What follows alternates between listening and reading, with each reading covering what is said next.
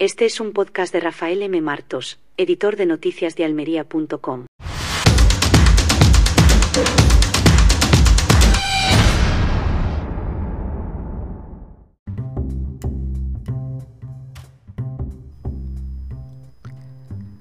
La izquierda se ha enfurecido por las palabras del líder del Partido Popular, Alberto Núñez Feijó, de que si llega a la presidencia del gobierno derogará leyes como la memoria democrática o la ley trans, entre otras, como la de la eutanasia. Según los partidos progresistas, estas declaraciones suponen una amenaza para los derechos y las libertades de ciertos colectivos y una muestra de la involución que pretende el Partido Popular. Sin embargo, lo que revelan estas críticas es un profundo desconocimiento del estado de la autonomía, que permite a las comunidades autónomas legislar sobre estas materias según sus propios criterios y necesidades, e incluso sensibilidades. Vayamos a datos como que en Madrid se aprobó una ley trans pionera en España, que reconoce el derecho a la autodeterminación del género y facilita el cambio de nombre y sexo en el registro civil.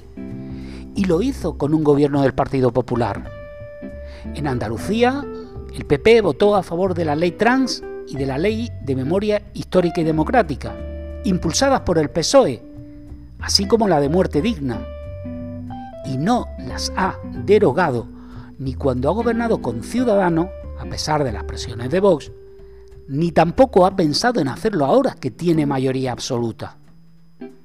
Por tanto, resulta absurdo e incoherente que la izquierda se escandalice por la posible derogación de unas leyes estatales que son innecesarias e irrelevantes en muchas comunidades autónomas. Vamos a otros dos detalles curiosos de las palabras derogatorias de Feijó siendo la eliminación de los ministerios de consumo y de igualdad. En ambos casos las comunidades autónomas tienen plenas competencias en ello, por lo que son innecesarios, y su creación solo ha respondido a la necesidad de dar puestos de trabajo a los socios de gobierno. Además, en el caso de igualdad, hay que explicar que lo importante son las políticas de igualdad, no la existencia de un, ministerio con ese nombre. Es como si entendiésemos que al no haber un ministerio de la infancia, o de la ancianidad, o de la mujer, o de la familia, o de las confesiones religiosas, o de los sindicatos, el gobierno no tiene políticas para estos sectores, como si la desaparición del Ministerio de Fomento hubiese conllevado la eliminación de las políticas de obra pública. Lo importante son las políticas, no los políticos. Decir que la derecha debe asumir que vivimos en un Estado descentralizado es algo habitual, pero los ribetes centralistas de la izquierda no son menores. Quizá por su voracidad legisladora, por su afán de hacer leyes y más leyes, aunque sean innecesarias, inoportunas o precipitadas, aunque estén cargadas de errores contraproducentes, como la del solo sí es sí, que hasta el Tribunal Constitucional ha confirmado fallida al aceptar que las rebajas penales de los delincuentes sensuales han estado dentro de la ley.